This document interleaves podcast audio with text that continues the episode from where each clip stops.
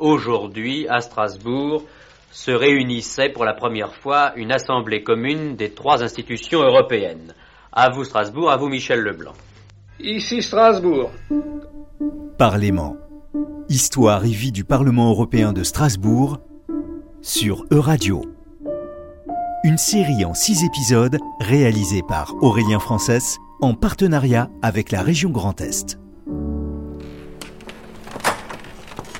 Nous sommes dans le grand salon de l'hôtel de ville de Strasbourg. C'est ici, en 1949, et dans ce décor majestueux que le premier comité des ministres du Conseil de l'Europe se réunit. Strasbourg met cette année-là sa première pierre à l'édifice européen. Une grande photo de l'époque trône dans la salle pour rappeler l'importance du moment, la maire de Strasbourg, Jeanne Barzéguian sur la photo que nous avons devant les yeux, nous voyons réunis les différents euh, ministres des Affaires étrangères de l'époque, euh, des dix États fondateurs euh, du, Conseil de l'Europe. Cette photo, c'est l'ouverture de euh, la première séance, il y aura cinq séances, et, finalement la création du Conseil de l'Europe découle de ce discours de Churchill tenu à, Zurich en 1946. C'est là que Winston Churchill prononce son fameux discours en faisant référence aux États-Unis d'Europe et euh, en disant qu'il est essentiel de, mettre en place un Conseil de l'Europe qui doit être justement un premier pas très concret, institutionnel, dans euh, la voie d'une Europe unie. On est euh, quand même euh, quelques années seulement après la guerre, hein, donc euh, un an après la fin de la guerre, Winston Churchill prononce ce discours. Et ce qui est formidable, c'est de voir que quatre ans après la guerre seulement, eh bien vont se réunir ces États européens pour sceller finalement les bases de cette nouvelle Europe unie. Donc c'est extrêmement fort symboliquement cette volonté commune de, paix et de se retrouver autour de valeurs et en particulier dans notre ville de Strasbourg qui a été traversée de cette euh, tragédie guerrière euh, et, des douleurs euh, des familles encore extrêmement présentes, eh bien, le fait de représenter ce symbole de renouveau et de création européenne d'une Europe de la paix, d'une Europe des valeurs, des, des droits de l'homme et de la démocratie, évidemment, ça a généré un sentiment d'enthousiasme et une certaine excitation. C'est ici à Strasbourg que tout a commencé les ministres s'étaient réunis à l'hôtel de ville. Et c'est derrière cette façade vieille de deux siècles que se déroula la première séance du comité des ministres. Vers elle, tous les regards sont tournés, car cette maison édifiée au cœur de l'Europe, c'est le haut lieu où se prépare un avenir meilleur. Ici, toutes les frontières s'estompent.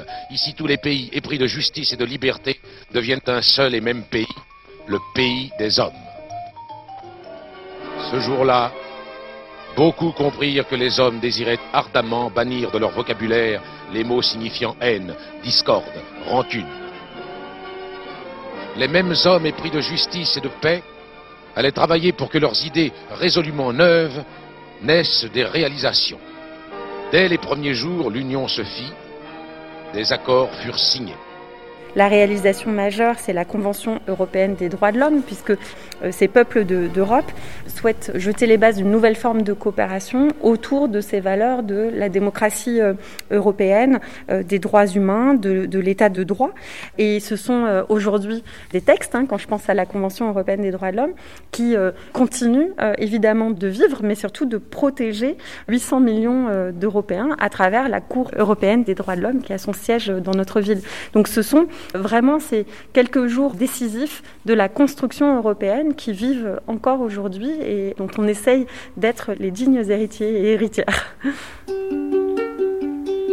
Ça euh, nous rappelle la responsabilité, la responsabilité que nous avons en tant que ville de Strasbourg, symbole de cette réconciliation, de cette paix euh, entre les peuples européens, et puis euh, la responsabilité qu'on a en tant qu'Européens de poursuivre ce chemin qui a été mis en place il y a plus de 70 ans.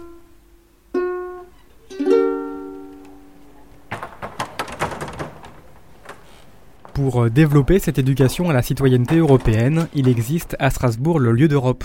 Dès les années 1980, la société civile locale appelle à la création d'un espace dédié à l'information sur l'Europe des citoyens. Le lieu d'Europe s'installe en 2014 à quelques mètres seulement du Parlement. Exposition, conférences et visites guidées du quartier, tout est fait pour euh, renforcer l'identité européenne locale.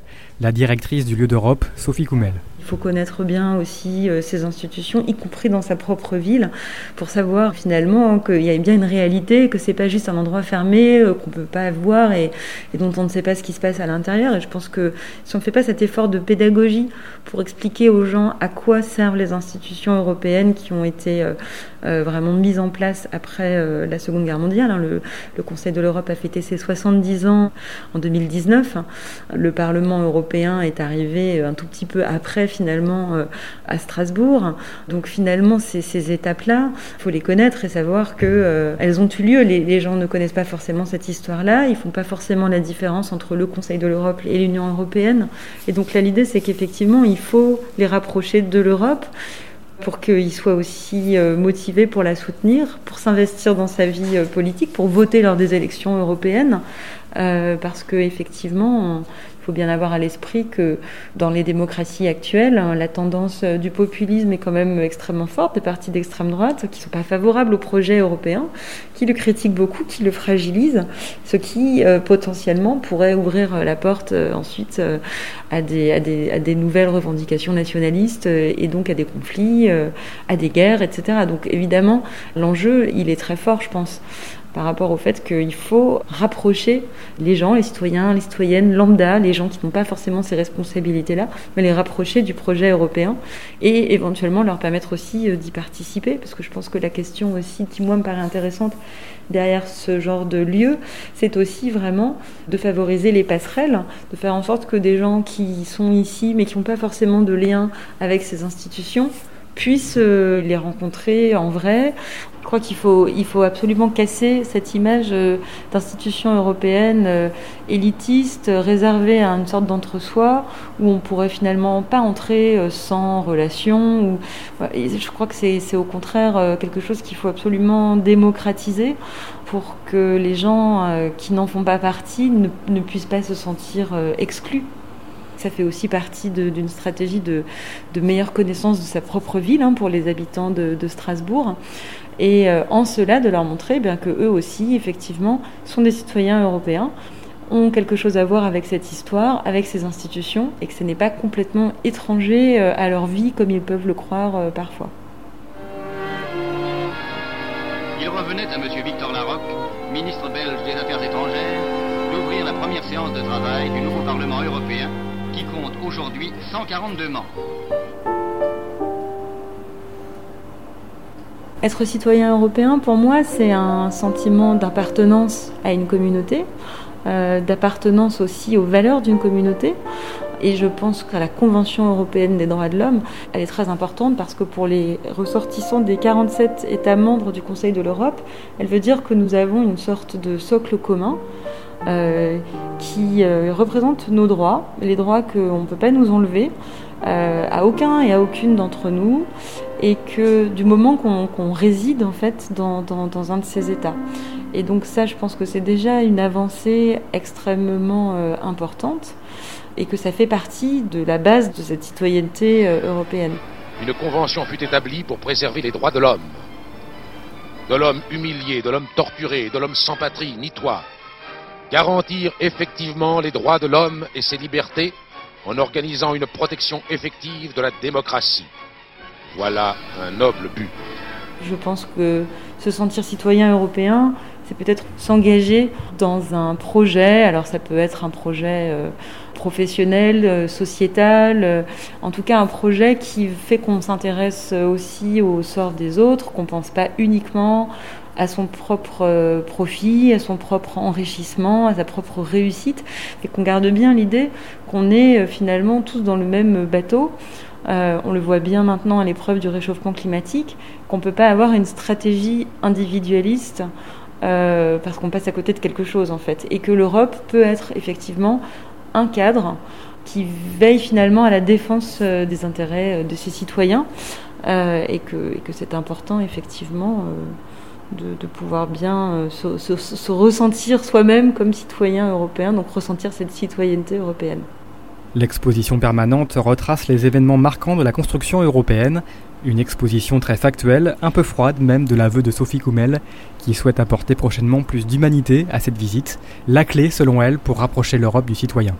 Partir du quotidien, du concret, Alors évidemment, euh, c'est pas très très très facile au sens où ça, demande un intérêt quand même, ou en tout cas peut-être quelques connaissances préalables. Donc c'est vrai que le sujet est, difficile, mais je pense que on est tous concernés dans nos vies de tous les jours par ce travail de l'Europe euh, dans tous les domaines de compétences qui sont les siens.